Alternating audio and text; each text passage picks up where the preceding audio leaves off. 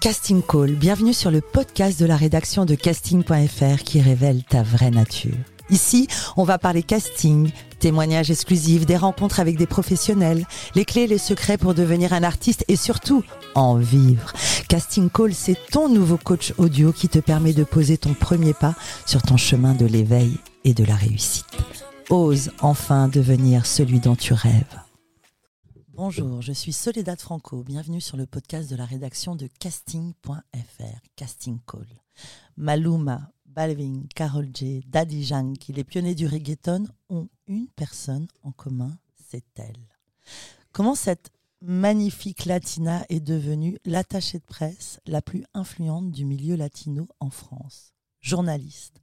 Étant moi-même sud-américaine, vous imaginez que je suis heureuse, ravie et fière de recevoir une femme indétrônable dans le milieu latino en France. J'ai l'immense plaisir de recevoir Claudia Ben aujourd'hui. Claudia, hola. Hola Soledad, ben, merci beaucoup pour cette présentation. Euh, j'ai les larmes aux yeux. Muchas gracias, merci beaucoup de, de me recevoir. C'est vraiment un plaisir euh, de partager euh, ce moment avec vous. La devise de ce podcast est Ose devenir celui dont tu rêves. Qu'en est-il pour toi? Alors oui, c'est vrai. Ben, je pense que hum, depuis toute petite, j'ai toujours eu un rêve et un projet en tête, c'est de faire briller l'Amérique latine euh, ici en France. Bon, je vous raconterai mon histoire, mais en tout cas, je viens de très très loin. Mais hum, lorsqu'on dit que les rêves deviennent réalité, je pense que c'est vrai, oui et non. Je pense qu'ils deviennent réalité si on, travaille, si on y travaille très dur et si on, si on ne l'a jamais en fait. Où as-tu grandi? Alors j'ai grandi à Strasbourg, je suis née à Strasbourg. Ma maman, elle est péruvienne, mon papa français. Et en gros, bah, ma vie, c'est toujours euh, départagée entre le Pérou et la France. Alors, quel genre d'enfance tu as eu? Alors, c'était une enfance, je pense, euh, heureuse. En fait, euh, j'ai toujours grandi avec mes deux parents. J'étais fille jusqu'à mes 8 ans. Et j'ai toujours grandi entre l'ambiance franco-latina. Sauf que quand j'étais petite, ben, il n'y avait pas les réseaux sociaux.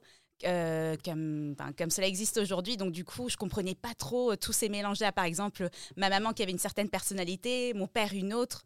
Euh, du coup, il y avait toujours ce choc culturel. Ma maman très protectrice, mon papa un peu, un peu plus cool avec moi. Du coup, je comprenais pas trop, je comprenais pas trop tout ça. Mais bon, après, en grandissant, je me suis rendu compte qu'il s'agissait tout simplement du, du choc culturel. À quel âge as-tu découvert le Pérou? Euh, j'ai découvert le Pérou quand j'étais petite. En fait, je suis née à Strasbourg et lorsque j'avais deux mois, en fait, euh, mon, mes parents, en fait, ils ont pris la décision qu'on parte au Pérou, histoire que je sois vraiment imprégnée de la culture. Et je suis rentrée quand j'avais peut-être, bon, j'étais petite, j'avais deux ans et demi. Alors, lorsque je raconte ça à mon entourage, moi je dis toujours avec fierté que j'ai grandi au Pérou, mais on me répond toujours mais grandi, enfin tu te souviens de rien? Mais je me souviens de beaucoup de choses en fait. On va pas parler psychanalyse et, pédiatrie, mais on sait bien que de 0 à 3 ans, c'est là où on se crée, on se forme son identité. C'est vrai. C'était une parenthèse. C'est vrai. Et alors après, quand tu reviens à 2 ans et demi en France, là une scolarité française, mais tous les étés, juillet août, tu partais. Et tu partais où? Je partais à Lima. Alors en fait, bon, j'ai fait mes études en France. En fait, j'ai, quand, lorsque j'avais 4 ans, j'ai intégré l'école internationale de Strasbourg. Donc en gros, moi j'étais en section espagnole. On était 25 par classe et parmi les 25 personnes, il y avait peut-être 3 ou 4 personnes qui étaient franco-latino comme moi. Et le reste, c'était des Espagnols en fait qui, enfin leurs parents, c'était des militaires de l'Eurocorps. Uh-huh. Donc j'ai toujours grandi dans cette ambiance-là, donc toujours en quête de chercher donc les personnes qui parlent espagnol comme moi ou qui avaient le même vécu que moi. Et après, donc juillet-août, de mes 4 ans jusqu'à mes 18 ans, c'était à Lima, donc la capitale du Pérou. ben, en plein hiver En plein hiver, parce que c'est l'hiver là-bas. Bon, l'hiver à Lima, c'est, je ne sais pas, 16, 17 degrés. Uh-huh. Mais du coup, c'est un peu un, c'est un peu bizarre pour moi. Tu vivais en hiver toute l'année Quasiment toute l'année, car quand je rentrais en septembre à Strasbourg, je voyais mes amis qui revenaient bronzés et moi j'étais toujours blanche et on me disait mais attends mais t'es pas partie au Pérou? Là-bas c'est l'été toute l'année. Sauf qu'en gros bah, c'est un peu les clichés de l'Amérique latine, donc en gros je partais quand, quand c'était l'hiver, oui. Et ta maman chez toi, elle écoutait de la musique, euh, des folklores? Quel type de musique est-ce qu'elle écoutait? Ah, ma maman elle a toujours écouté beaucoup de salsa, beaucoup de cumbia, donc du coup j'ai toujours grandi avec euh, ces musiques-là. Elle écoutait beaucoup Carlos Vives. Et en gros, c'est un peu le cliché de la latina, mais ma maman, bah, elle, elle, elle, cuisine en, en, chantant, elle fait le ménage en dansant. Donc, du coup, j'ai toujours grandi dans cette ambiance-là. Sauf que parfois, en fait, je me souviens, parfois, tu les voisins qui venaient toquer la porte pour qu'on, baisse un peu le son.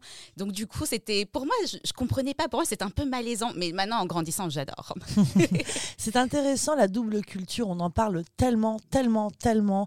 Euh, la double culture. Toi, tu te sens. Euh, est-ce que tu peux choisir entre française ou latina? C'est vrai que c'est assez compliqué comme question. Lorsque j'étais petite ou hmm, jusqu'à mon adolescence, en fait, bizarrement, je me sentais très, très péruvienne. Même si je suis née en France, j'ai grandi en France et j'ai fait mes études ici, j'avais toujours ce besoin de revendiquer euh, ma culture euh, latina péruvienne. Et maintenant, en grandissant, après euh, tout ce parcours, je me sens vraiment moitié-moitié. Je pense que 50% française, 50% péruvienne. La double identité. La double On peut être les hein. deux on peut être les deux, mais je pense que j'ai j'ai les deux côtés. Pour certaines choses, je suis très latina, je, enfin, je pense, je, dis, je suis très expressive, c'est toujours too much. Si je suis heureuse, je vais rire. Si j'ai envie de pleurer, je pleure. Je m'en fous qu'il y ait des gens, pas des gens et tout. Après, le côté français, c'est le côté peut-être un peu carré, la rigueur. Donc, je pense que ouais, les, deux, les deux personnalités peuvent se mélanger. et tu rêvais de quoi? Tu pensais devenir. Euh, avais-tu un métier en tête petite? Toujours, j'ai toujours voulu être euh, journaliste. Ah, c'était vraiment ton désir. mon plus grand rêve.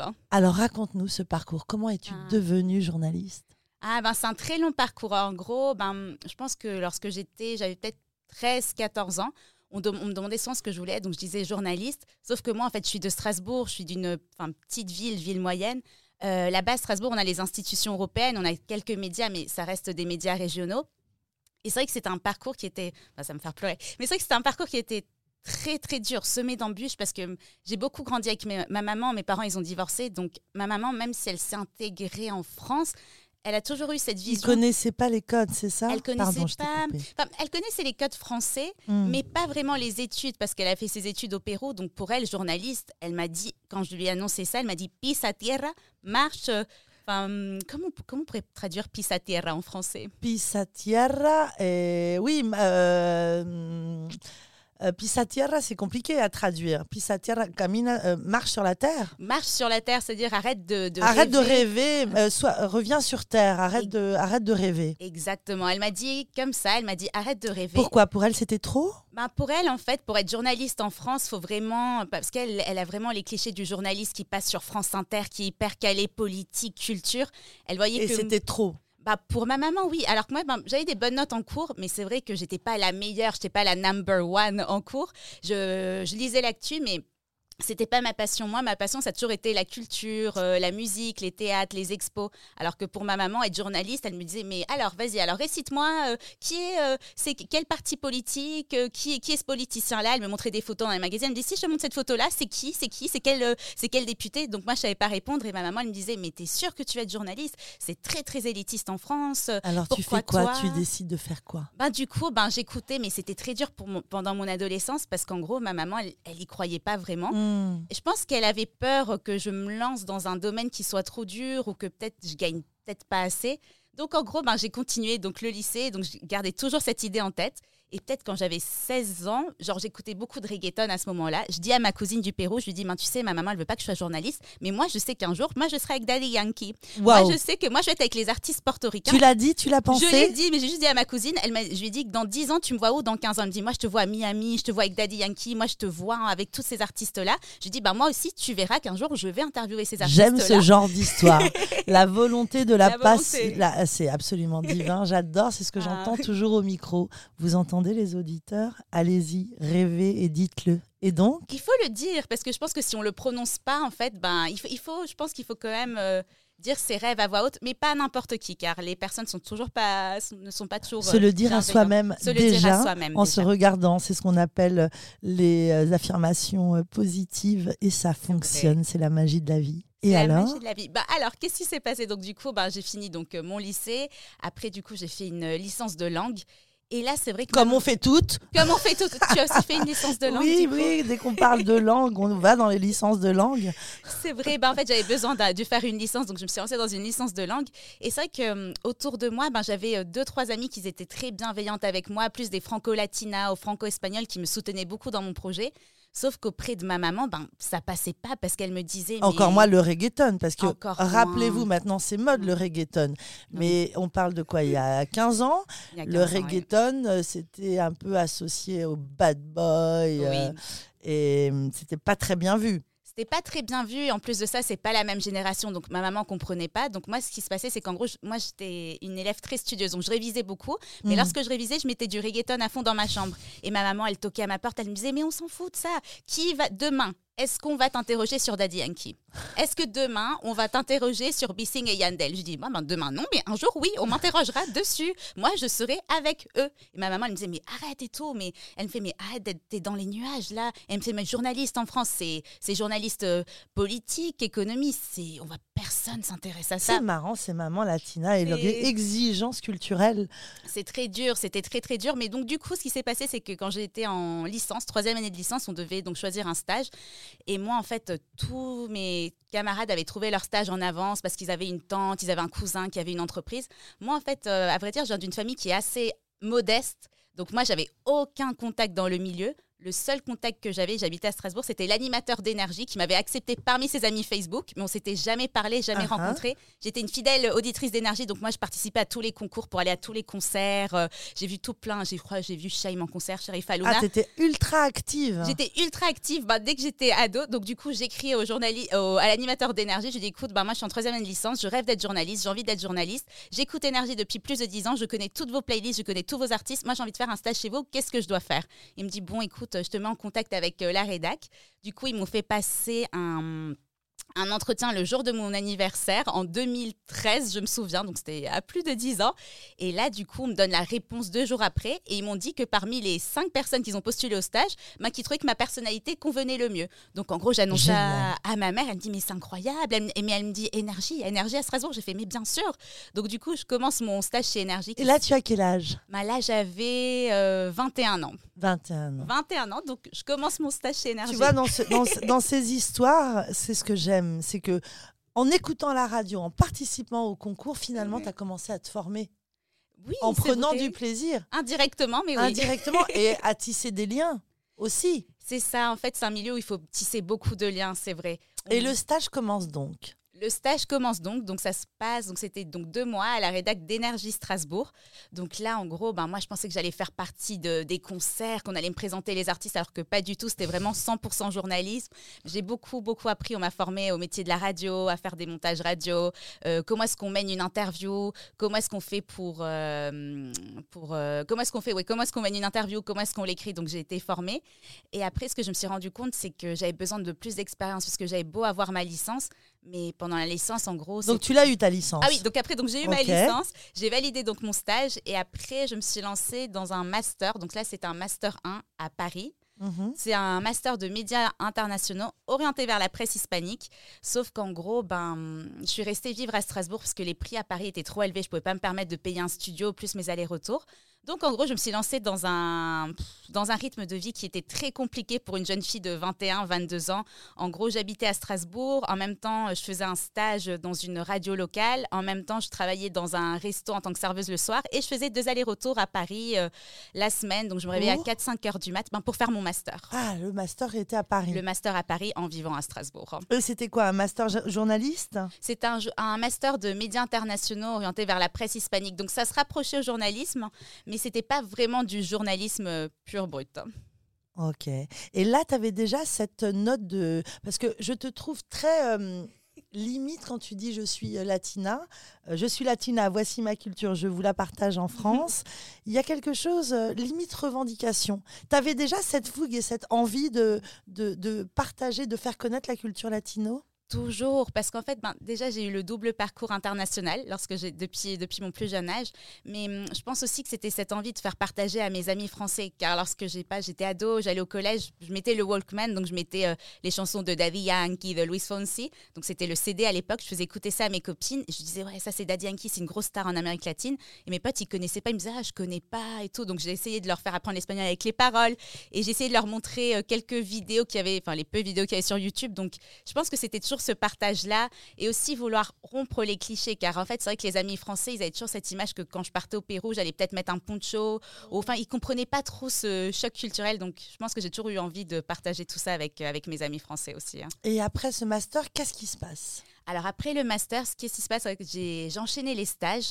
Et en fait, à savoir que toutes mes années pendant les études de mes 18 ans jusqu'à un peu avant que j'arrive à Paris, en fait, quand je faisais mes études, je voyais que les plus grosses stars du reggaeton ou les plus grosses stars de la musique latina venaient à Paris. Sauf que moi, j'habitais à Strasbourg. Donc, Uh-huh. en gros, ben, moi, ce que je faisais, c'est que moi, j'étais tellement fan de Daddy Yankee, j'admirais ces artistes-là. En fait, plus que les admirer, c'était une façon de me connecter avec la culture latina. Pour moi, en fait, c'était vraiment euh, revenir à mes origines, écouter la musique que j'écoutais quand je partais au Pérou et les voir en concert. Pour moi, c'était dingue. Savoir qu'une grosse star comme Daddy Yankee venait à Paris, c'était c'est un truc de fou. Mm. Donc moi, ce que je faisais, donc j'habitais à Strasbourg, j'étais étudiante, je travaillais en tant que serveuse, donc je mettais mon l'argent que j'avais, je le mettais de côté pour les concerts. Donc je payais mon aller-retour à Paris, ma nuit d'hôtel, et je venais toute seule parce que Toute personne seule. Personne pouvait m'accompagner, c'était trop cher pour, les, pour mes amis qui étaient étudiantes, c'était des gros budgets pour des week-ends. Donc je venais, euh, je faisais la queue à partir de 7h du mat devant le Zénith. Waouh. Commençais à parler avec euh, les fans et euh, Ça, ça me, j'a- j'aime tellement entendre ce genre d'histoire parce que tu faisais à 7 h du matin, tu faisais la queue 7 heures sur place avec Pour- les fans. hein, pour le concert du soir. Pour On voir est mon idole, Daddy Yankee de près, pouvoir chanter avec lui. Et alors? Mais alors, donc, du coup, ça c'était, je crois, en 2012, première fois, donc je prends le train depuis Strasbourg. Mais j'ai beaucoup d'anecdotes parce que ces concerts, euh, c'était dur. Moi, j'avais 21 ans, j'allais à Porte-la-Villette toute seule, je savais pas comment faire pour rentrer. Je me suis déjà retrouvée dans des endroits, j'ai déjà réservé un hôtel à côté de Porte-la-Villette sans savoir que c'était un quartier qui était un peu chaud. Je me suis déjà retrouvée encerclée, j'ai déjà, été. Enfin, je me suis retrouvée dans des situations très très dures juste pour pouvoir être auprès de mon idole, pouvoir être dans le milieu latino, c'était très dur. Donc en 2012, donc je voyage toute seule, je fais Strasbourg-Paris, Euh, donc je vois mon idole Daddy Yankee première ligne tout devant. Et en fait, ce qui se passe, c'est qu'après ce concert, euh, je vois que tout le public part. Mais je pense que dès, dès ma jeunesse, j'ai toujours j'étais très déterminée. Je savais que je voulais être journaliste, que je voulais interviewer cet artiste-là. Audacieuse, déterminée, courageuse, J'essayais, j'essayais, mais j'avais cette envie en passionnée et l'envie. Voilà, on en revient toujours à cette envie. En fait, je voulais partir de Strasbourg, je voulais partir de, de cette ambiance-là. Je voulais à tout prix venir à Paris, mais je savais pas trop comment faire. Je voyais que la vie, elle était trop chère ici. Donc, en gros, donc 2012, j'étais en licence. Attends, attends, tu racontais que au Ah oui. concert de Daddy Yankee, tout le monde partait. Oui, donc ça, fin du concert, donc super concert, je suis en première, euh, première ligne, tout le monde part et là en gros, euh, je vois que l'accès au backstage, j'avais repéré un petit, euh, un petit rideau et là je vois que le vigile part et je me suis dit c'est maintenant ou jamais. Yeah. Je suis rentrée dans les backstage et là que- qui je vois? Je vois le danseur de Daddy Yankee. Du coup je m'approche, je fais ah salut, c'est toi le danseur? Il me fait ouais comment tu sais? Bien évidemment moi j'avais repéré tout le monde sur les réseaux. Ok. Il me fait ouais c'est moi j'ai fait écoute euh, j'ai vu qu'il y a un after après il me fait ouais ouais en effet et tout il y a un after et j'ai fait écoute moi j'adorerais venir à l'after et tout Euh, comment je peux faire? Il me fait bah écoute euh, on se retrouve là-bas et là en fait du coup je me suis dit bon ok alors moi dans ma tête je pensais que vu que j'avais parlé au danseur il allait me repérer quand j'allais aller sur place alors que pas du tout ils sont dans un carré euh, VIP donc du coup ce que je fais moi je connaissais pas Paris Ce con- c'était un after show dans les Yvelines donc à deux heures de Paris donc dans les backstage, je retrouve un groupe de filles portugaises qui pensaient que j'avais gagné un concours, que j'avais un bracelet spécial pour être dans l'after, alors que pas du tout. J'ai fait oui, oui, je fais aussi partie des gagnants, oui, oui, oui. Ils me disent, Ben, tu sais quoi, monte avec nous dans la voiture. Là, j'appelle ma mère, je fais maman, je suis dans la voiture avec des filles portugaises. Je vais à l'after party de mon idole Daddy Yankee. Elle me fait- ma maman elle me fait mais tu sais où est-ce que tu vas? C'est dans les Yvelines. ma mère elle fait relève la plaque, relève la plaque, prends des photos discrètement des filles. Tu peux pas monter comme ça. Du coup, je me retrouve dans les Yvelines. Là, il était allé une heure du mat. Et là, ben, je vois donc dans la boîte en question qu'il y a mon idole qui arrive avec ses danseurs et tout. Donc moi, de l'ange, je suis là, wouh Bref, en gros, ben, le- bien évidemment, ben, l'idole m'a jamais regardé, le- ses danseurs non plus. Et là, en fait, je vois que Daddy Yankee monte sur une petite scène, il se présente. Et moi, en fait, je me lance sur la scène. Je fais Daddy, Daddy, c'est moi. Là, on me pousse. Et là, ben, en fait, le vigile m'a demandé ben, d'arrêter. Je me suis dit, OK, ben, en fait, je peux pas me comporter comme ça. Euh, bref, donc j'ai essayé de faire profil bas. Là, sauf qu'en gros, ben, il était 6 heures du mat. J'étais à 2 heures de Paris. Je, connais, je dormais chez une amie de ma mère et je me suis dit, OK, comment je fais pour rentrer? J'avais 5% de batterie. Ma mère, affolée à Strasbourg, elle me dit, tu sais quoi euh, je te commande un taxi. Le taxi coûtait 150 euros. Elle m'a dit, écoute, moi, je suis prête à te payer ça. Sauf qu'en gros, le taxi veut pas venir jusqu'aux Yvelines, t'es trop loin. Faut que tu essayes de trouver un autre moyen. Et là, en gros, ben, j'ai pris, euh, j'ai trouvé un covoiturage, un groupe de, un couple portugais qui m'a ramené de- jusqu'à une gare. La gare m'a emmené vers un autre métro. En gros, j'ai eu deux heures de trajet jusqu'à arriver chez la- Et l'ami de quand ma tu mère. vivais tout ça, tu étais comment? Heureuse de la soirée que tu avais Ah, passée ou tu étais un peu déchue un- Comment tu te sentais? Ah, du tout. Pour moi, c'était une adrénaline. Moi, j'étais tellement heureuse. Je faisais, même si j'étais qu'une simple fan et même si j'avais juste euh, pu juste toucher le doigt de mon idole, pour moi, c'était dingue. Voir Daddy Yankee, la star internationale, à Paris et que moi, je lui donne la main, c'était dingue. Mais à ce moment-là, je me suis dit, OK, c'était pas le moment, mais le moment arrivera que je le rencontrerai, le moment arrivera où je, je vais l'interviewer. Mais je pense que dans ma tête, je me disais que ce moment-là allait arriver peut-être si j'avais 45 ans et si je vivais à Miami, mais jamais je me suis dit que j'allais pouvoir développer ce projet euh, depuis la France. Donc ça, c'est la première partie de l'histoire. Incroyable. Et alors, quand est-ce que les choses ont basculé? Parce qu'aujourd'hui, tu es quand même en collaboration avec euh, Molosco. Tu vas nous raconter toutes tes collaborations, mais à quel moment tu t'es professionnalisé et voilà, il y a une petite anecdote, j'aimerais que tu nous la racontes. Oui, alors c'est vrai que c'est vraiment très important dans ce domaine de se professionnaliser, car autour de moi, je vois beaucoup de fans, mais pour être pris au sérieux, il faut bien évidemment se professionnaliser. Donc une fois que j'ai fini mon master, j'ai enchaîné beaucoup de stages à Strasbourg qui n'avaient pas vraiment un lien avec l'Amérique latine. C'était plus des médias locaux, des radios locales, mais j'ai beaucoup, beaucoup appris euh, sur le terrain. Après, je t'avoue que beaucoup de journalistes avec qui j'ai travaillé m'ont un peu découragé dans mon projet. Beaucoup me disaient, mais pourquoi tu veux parler de l'Amérique latine? Nous, on est à Strasbourg. Euh, euh, enfin, toujours les mêmes commentaires, marrant, ces petits les mêmes bâtons dans les roues qu'on vous met toujours, que vous soyez animateur télé ou comédien, n'écoutez que vous. N'écoutez que vous, ça c'est vrai. est-ce que ça te déstabilisait quand on te disait ça? Je pense que ça me rendait plus forte, mais en même temps tu commençais à douter? J'ai jamais douté, j'ai toujours eu, j'ai toujours cru dans ce projet-là et en moi, mais c'est vrai que les mauvaises vibes comme ça, ça me rendait triste. Je rentrais souvent euh, larmes aux yeux, pleurs, mais ma détermination était plus forte que tout. Donc beaucoup de journalistes m'ont dit, mais pourquoi tu veux parler de l'Amérique latine? On est à Strasbourg, tu sais, pour être journaliste, toujours les mêmes choses. Pour être journaliste, faut être très calé politique, très culture, bref. Donc j'enchaîne les stages.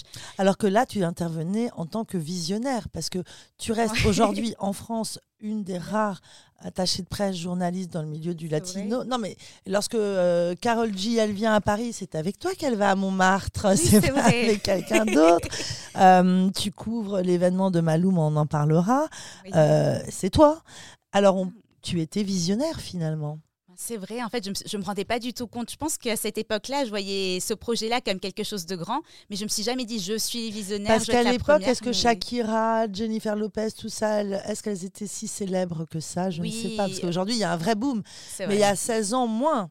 Alors, Shakira et Gillo, ils ont, Jennifer Lopez ont toujours eu leur place jusqu'à présent, mais c'est vrai que tous ces artistes-là, Maluma, Karol G, c'est vraiment les nouveaux artistes. Mais par, par anecdote, ben moi, par exemple, quand j'étais, petite, ma référence c'était Gillo, donc moi, je me sentais vraiment identifiée à elle, genre avec une photo euh, d'elle au-dessus de mon lit. Donc à chaque fois, je la regardais, je la contemplais, je savais que tôt ou tard, ça allait finir par payer. Donc qu'est-ce qui se passe? Donc après mon master, j'enchaîne les stages, je suis toujours à Strasbourg, et là, en gros, je me suis dit, mais moi, j'ai pas envie de vivre à Strasbourg. Enfin, j'adore ma vie mais je ne vais pas pouvoir développer ici mon activité autour de l'Amérique latine. En plus de ça, ben, tous les events euh, ont lieu à Paris. Et je me suis dit, OK, il faut que je trouve le moyen pour partir, peu importe si j'ai pas d'argent. Mon compte, j'avais, j'étais même pas à zéro, hein. j'étais à moins 200, je crois, sur mon compte à ce moment-là. J'avais aucun argent de côté. Bref, et je me suis dit, OK, il faut que je fasse quelque chose. Moi, j'ai pas envie d'être journaliste radio. Moi, mon rêve, c'est de travailler à la télé. J'ai besoin de communiquer plus avec les gens, même si j'aimais beaucoup la radio. Donc, en gros, j'ai trouvé une école à Paris qui s'appelle l'Académie audiovisuelle. Donc c'était un an de, je ne sais pas si tu la connais. Bien sûr, on la connaît. C'est vrai. Oui, oui, oui. Ah, ben du coup, ben, j'ai fait un, j'ai passé un casting, un concours pour faire partie de cette école. En gros, je me trompe ou c'est, euh, c'est, Richard Jouffour J'ai un doute. Oui, bah, c'est lui. C'est lui qui m'a formé. On, on, les connaît très très bien et c'est des gens très bien, absolument. Ah, franchement, mm. l'école, elle est top. en fait, c'est un an. Ils forment toutes les animatrices. Oui, euh, ouais, ouais, Richard qu'on embrasse. J'ai beaucoup travaillé ah, avec lui. C'est vrai. Ah, mm. bah, il, il est adorable, Richard. Moi, j'ai beaucoup appris dans son école donc en gros, c'était, j'avais vu donc ça sur internet. Donc c'était un an pour être euh, journaliste euh, télé. Donc un, an où il y avait moitié des cours sur un plateau télé et moitié des cours en pratique. Et là, tu montes à Paris, tu t'installes à Paris. Alors là, avant de m'installer déjà, donc j'avais le concours à, passer. Donc j'en parle à mon papa. Alors euh, mon papa, bizarrement, en fait, il était, il m'a toujours soutenu dès mes débuts. Il, me ah. il, disait toujours, toi t'es ma Gilo, toi t'es la Gilo, toi t'es ma Gilo de Strasbourg, toi t'es la Gilo ah, de la famille. Trop bien les papas comme ça. Mon papa, il était hyper aimant, il m'a toujours soutenu. Ma maman, elle, elle elle avait peur. Elle avait très peur, je pense. Donc mon papa, il me dit, ben, tu sais quoi, euh, tu vas passer ce casting-là, je t'accompagne avec ma voiture, on va dormir sur place, parce qu'il y avait un, un, frère qui habitait là. Du coup, il m'accompagne, on finit le, je finis donc le casting en question. Et pour moi, juste le fait de rencontrer un journaliste qui avait son école, pour moi, c'était dingue. Je n'avais jamais rencontré avant. Du coup, il me fait passer le casting. Et à la fin du casting, bah, moi, je pensais que j'allais avoir la réponse, aller une semaine après. Et là, il se lève, il me donne la main, il me fait il me fait Bienvenue à Paris, tu pourras enfin déménager, tu fais partie de mon école. Bravo. Donc, du coup, là, je sors en larmes, mon papa, il me prend dans les bras et tout. Donc, euh, un an de formation. Un an de formation, mais d'abord, j'avais deux mois pour déménager de Strasbourg, donc sachant que j'avais pas de loyer à Paris, je savais pas où j'allais vivre. Je raconte ça à ma mère, ma mère affolée Oh là là, tu vas faire comment Avec quel argent Comment? Je dis à ma mère en espagnol No me importa. El mi fuerza es no tener nada. Donc, ma force, c'est de ne rien avoir. Donc ma mère, elle me disait, oh là là, Dios mío, dans quoi tu t'embarques? Pourquoi? Comment et tout? J'ai fait, maman, c'est pas grave. Moi, je vais faire cette école et quand je finis l'école, moi, c'est à la... Enfin, moi, dans ma vie, dans ma tête, je me suis dit, moi, c'est à la télé. On va me voir à la télé, on va me voir développer mon projet. Ma mère, donc, affolée, je trouve mon logement à, à Paris, à Saint-Maur-des-Fossés. Mon père m'accompagne, hyper mignon. Il est venu avec euh, sa voiture. On a, on a pris toutes mes valises, mes meubles, hyper mignon. Mon père, il m'a soutenu à fond. Il m'a dit Moi, je crois en toi. Tu es une battante. Tu as toujours bossé depuis ton plus jeune âge. Tu jamais rien attendu de personne. Moi, en fait, j'ai jamais vraiment demandé de l'argent à ma famille. Moi, l'argent que j'avais, le seul argent, c'était. Celui que tu ramenais en étant serveuse. En étant serveuse, en hmm. faisant mes boulots d'étudiant, on va dire, où ça se passait C'est ce qu'on appelle la loi de l'attraction. et plus on active comme ça, écoutez, écoutez ce qu'on vous raconte. Faites, faites, faites, faites, faites, parce que ça apporte de la chance et ça produit. Et c'est absolument merveilleux. Et là, tu t'installes dans cet appartement. Du coup, je m'installe à Saint-Maur-des-Fossés, donc une, une coloc avec des étudiants. Donc euh, très vite, donc je me suis dit, ok, donc je suis arrivée à Paris, il faut que je fasse quelque chose. Donc je développe donc la formation à côté. À côté, je me trouve un boulot en tant qu'assistante dans un centre d'affaires, donc rien à voir. Mais en même temps, donc je cumulais avec euh, ma formation, j'essayais de me former à fond. Donc je me suis dit, ok, si je veux qu'on prenne au sérieux à Paris, faut déjà ben, que j'essaye de me professionnaliser au max. Je peux pas me comporter comme la fan qui va au concert, qui se réveille à 6 heures du mat, où je dois le faire pour moi, mais je peux pas montrer ça. Donc du coup, je finis la formation. Et moi, en fait, je pensais qu'à la fin de la formation, je me suis dit, OK, ben, on va me repérer les meilleures, euh, les meilleures émissions et tout. C'est très rare qu'on vous repère. C'est vous qui devez avoir un objectif et y aller. C'est ce qu'on dit Exactement. Moi, je ne savais pas, j'étais plus jeune, donc je me suis dit, OK. On pense toujours qu'on va venir nous cueillir. Alors, pas du tout. En fait, c'est ce que j'ai appris, c'est ce que je dois vous dire, c'est qu'en fait, personne va te déballer le tapis rouge. En fait, c'est à toi d'ouvrir ton propre euh, tapis rouge, on va dire. donc, en gros, la formation se finit. De là, j'ai commencé à bosser. J'ai trouvé une radio qui s'appelle Radio Capsao. C'est l'équivalent de Radio Latina à Lyon. Connais, Tu connais aussi? Du coup, j'étais leur correspondante. Je faisais des reportages toutes les semaines, donc 100% radio, autour de la culture latina à Paris. Donc, toutes les semaines, donc je vais interviewer que ce soit des chanteurs, des danseurs. Donc, exemple d'interview. Euh, salut à tous, je vous présente José, qui est danseur de salsa euh, de Cali. Donc, raconte-nous tout, José, c'est quoi la salsa? Donc, j'interviewais avec mon micro. Génial. Donc, je me suis dit, c'est super. Donc là, j'ai enfin un pied avec, euh, j'ai enfin un lien avec l'Amérique latine. Sauf qu'en gros, au bout de deux ans de radio, je me rendais compte que le projet était cool, mais moi, je voulais l'exprimer à travers les réseaux sociaux, à travers la vidéo. Les formats radio étaient trop courts, une minute d'interview, c'était trop court. Donc, en gros, ben, à côté de la radio, je bossais toujours dans un centre d'affaires, je gardais des petits, donc j'enchaînais. Mes, mes, rythmes étaient très élevés. Je me réveillais à 5 h du mat, je me couchais à minuit, j'enchaînais 3-4 boulots en même temps pour pouvoir vivre à Paris, car la vie est très chère à Paris. Mmh. Et euh, du coup, euh, au bout d'un an, de deux ans, en fait, je me suis rendu compte que les stars venaient toujours, sauf que cette fois-ci, en gros, Daddy Yankee venait plus dans les Yvelines, les showcases n'étaient plus. Euh, C'était au Zénith. C'était au Zénith de Paris, dans les salles à Paris, et je me suis dit, ok, je dois faire quelque chose. Donc là, au moins, j'avais le prétexte d'avoir une radio qui était derrière moi. J'avais au moins le prétexte de pouvoir dire, ok, je suis journaliste pour cette radio en question. Et là, les portes s'ouvrent. Commence à s'ouvrir peu à peu. Après, pas tant que ça, parce qu'en gros, c'était une radio qui se trouve à Lyon, l'audience n'était pas si élevée, mais moi, je me suis dit, ok, bah moi, j'ai envie de vendre cette radio-là comme en fait, je me suis dit, il faut tout que je, faut que je donne tout. Donc là, qu'est-ce que je vois? Donc 2016, il y a De La Ghetto, donc c'est un des pionniers du reggaeton qui arrive à Paris. Et là, je me dis, ok, moi j'ai envie de l'interviewer. Euh, si j'arrive à avoir des interviews avec d'autres euh, d'autres personnes de Paris, pourquoi pas lui? Donc en gros, ce que je fais, donc j'en parle à une à une amie.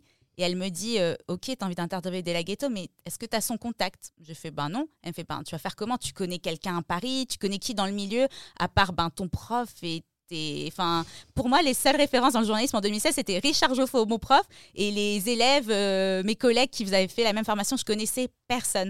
Et je lui ai dit, ben, tu sais quoi, t'inquiète pas, on a deux semaines, dans deux semaines, je trouve le contact, dans deux semaines, on est avec des laguettes. Elle m'a dit, oh là là, t'es folle, t'es folle, vas-y.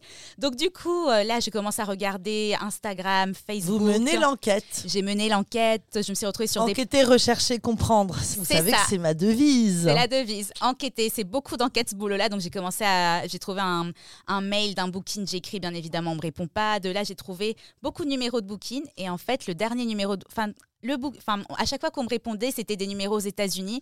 Donc, en gros, euh, au bout de deux semaines d'appeler d'un booking à l'autre, je tombe sur une voix qui me fait Allô? En, espagnol. Et, je et là, je lui réponds Je fais Salut. Donc, je réponds en espagnol C'est Claudia Ben. J'avais déjà trouvé mon nom, prénom. C'est Claudia Ben. Je suis la journaliste latina de Paris, alors uh-huh. que personne ne me connaissait. Uh-huh. Euh, ma radio, mon rédacteur en chef m'a demandé d'interviewer De La Ghetto, alors que personne n'avait rien demandé. Donc, voilà, j'ai juste envie de mettre au clair euh, les formalités. Donc, voilà, je sais qu'il va faire un showcase à Paris, euh, comment est-ce qu'on fait? Et là, le gars, il me fait Ah, bah écoute, c'est quoi le nom de la radio? Donc, je dis Radio Capsao. Il me fait Mais c'est quoi? J'ai fait C'est la radio latina de France, la plus écoutée et tout. Il me fait Ok, ok, bah écoute, euh, why not? Je te donne le numéro directement du manager, je te laisse voir avec lui à ce moment, ben, du coup, euh, le concert de Delaghetto arrive. C'était un peu loin et tout. Bref, j'avais pas de caméra, donc il y avait un, collègue qui avait fait mes études, qui avait sa caméra. Il, il, se lançait dans le milieu. Je lui dis écoute, euh, écoute, euh, j'ai envie d'interviewer une star du reggaeton. J'ai besoin que tu m'accompagnes avec ta caméra. Il me dit ok, mais tu vas publier cette interview où? Parce que toi, tu bosses pour une radio. J'ai fait c'est pas grave, on l'a publié sur les réseaux. Il me fait ouais, mais t'as des abonnés, t'as un compte parce que moi, t'as as juste ton compte perso avec 200 abonnés. Enfin, tu vas mettre ça où? J'ai fait c'est pas grave, on s'en fout et tout. Tu m'accompagnes. Du coup, je suis allée sur place avec ce gars en question, avec une amie en question. Et là, on se pointe donc devant la boîte de nuit. Là, le videur est là, il me fait Oui, bonjour, vous êtes? Je fais Bon, alors bonjour, moi c'est Claudia Ben, je suis la journaliste et j'ai interviewé Della Ghetto La Star. Il me fait Mais euh, fait, mais moi, je vous connais pas et tout, je vous ai jamais vu. J'ai fait, ah, mais si, si, si, mais bien sûr qu'on se connaît. Moi, je suis une, enfin, je, suis une habituée, moi, je viens toujours ici. Par contre, donc, euh, le manager de De qui s'appelle donc Eric, donc c'est le manager de La de l'époque, c'est le manager actuel de Raúl Alejandro. Il m'a dit qu'avec grand plaisir pour l'interview. Par contre, là, il fait hyper froid, il fait moins 5 degrés. Donc, pour poser ma caméra, si vous pouvez juste ouvrir les backstage, s'il vous plaît. Et là, il me dit, mais on n'a pas l'habitude de faire ça. J'ai fait, ah si, si, si, si, si. Moi, à chaque fois que je fais une interview, c'est dans les backstage. Il me fait, ok, je suis désolée, je suis désolée, bien sûr, passez. Et là, je me retrouve avec mon équipe, donc ma, mes deux potes. On se retrouve euh, backstage de, de On se retrouve sur place. Et là, ma copine me dit, mais j'y crois pas, en fait. On est dans les backstage. J'ai fait, tais-toi et tout, fais genre et tout, souris, sûr de toi, confiance, confiance, confiance. Et là, tu as la star qui arrive. Et en fait, c'est comme ça que tout a commencé. Hein. J'adore. Quelle est ta plus belle rencontre? Écoute, ma plus belle rencontre, j'en ai eu plusieurs, mais il y a une euh, rencontre qui m'a beaucoup, euh, qui m'a beaucoup touchée, qui m'a beaucoup impactée. Bon, j'en ai deux.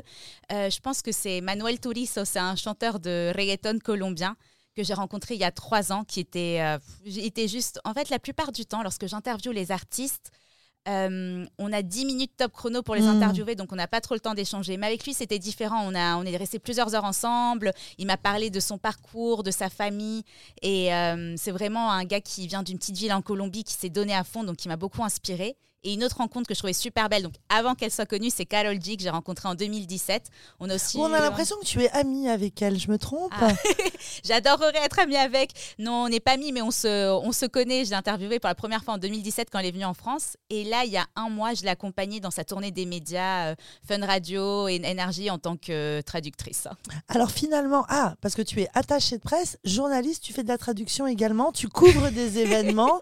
C'est quoi un quotidien, une journée type chez Cloud Ben ah, J'ai pas vraiment de journée type. En fait, maintenant, en fait, ben, je suis 100% freelance, donc je me suis lancée en tant que journaliste et attachée de presse freelance.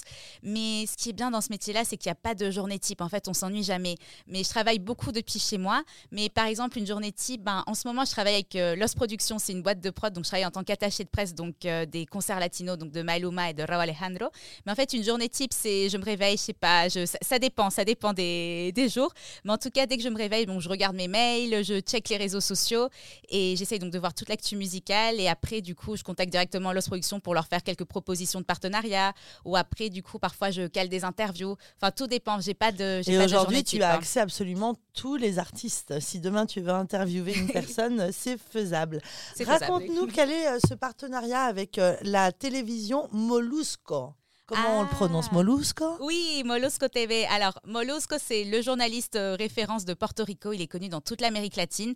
C'était un ancien acteur qui a lancé sa chaîne YouTube. Aujourd'hui, je crois qu'il a plus de 2 millions d'abonnés. Ah. Lui, il a vraiment toutes les previews. Donc, en gros, lui, il, il, euh, il, euh, il, interview Maluma dans son jet privé. Il interview Raúl Alejandro sur, sur, son, enfin, sur son jet dans son jet privé. Bref. Et en gros, ben, j'ai commencé à travailler donc, en tant que journaliste indépendante pour quelques médias en Amérique latine sans qu'il y ait vraiment d'impact ou de visibilité, mais c'était ma façon pour moi de me faire connaître. Je travaille pour, des, pour Web Reggaeton, qui est une euh, page basée à Paris. Et après, donc depuis l'année dernière, en gros, ben, j'ai contacté l'équipe de Molusco. Je leur ai proposé d'être leur correspondante ponctuellement. Et ils m'ont dit que oui. Et puis voilà, donc avec eux, je travaille ponctuellement. Donc quand il y a des artistes qui viennent, notamment Nicky Jam. Et du coup, c'est vraiment, ils sont vraiment cool. Hein. Est-ce que tu es arrivé là où tu voulais être? Pas encore, pas encore à 100%. J'ai encore beaucoup de projets. Hein. Tu te vois comment dans quelques années? Ah, je pense que dans quelques années, je me vois. Enfin, moi, mon plus grand rêve, ce serait que Paris ou que la France devienne latina. Moi, je Uh-huh. rêve que qu'on voit, que- comme on voit des kebabs ou des sushis partout, je rêve que les Français mangent latino. Je rêve qu'un pote français me dise, tu sais quoi, ce, ce midi, on va manger un ceviche. Mais tu sais qu'on en vient. On le en vient, ceviche, le res- les restaurants de Villa Micuna ou les. Et le Roméo, on va embrasser nos amis Jiménez et, et Michel Neveu qui font euh, un carton chaque soir. Euh, je- je- c'est étonnant d'ailleurs comment cette musique, elle devient très populaire finalement. Énormément. Je pense que la musique a toujours été là, mais je pense que les réseaux sociaux ont beaucoup aidé. Et notamment depuis le boom de Despacito en 2016, Daddy Yankee et Luis Fonsi, je pense qu'ils ont ouvert beaucoup de portes à l'international. Hmm. Et je pense que maintenant, pour los latinos, c'est nuestro momento, c'est notre moment. Et je sais qu'il y a beaucoup de choses qui se font, que ce soit dans l'événementiel, les concerts, la culture ou la gastronomie. On en voit de plus en plus, mais je sais que ça va continuer d'évoluer. J'aimerais que tu nous parles de la place de la femme dans ce milieu reggaeton. Euh, le milieu du rap américain, etc., c'est souvent, même en France, je suis parfois étonnée euh, des paroles. C'est un peu misogyne. Qu'en est-il de la femme latine? Alors, je pense que la femme latina, c'est une femme qui est très sûre d'elle, qui ne se laisse pas faire.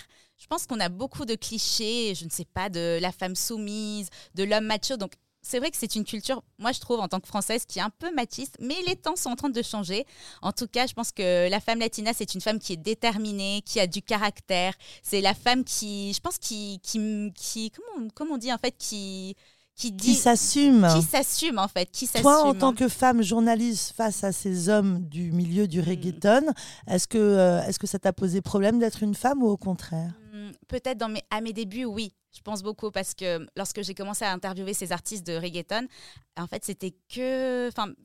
Toutes les personnes qui m'entouraient, enfin, c'était que des hommes. L'artiste est un homme, son manager un homme, le producteur un homme.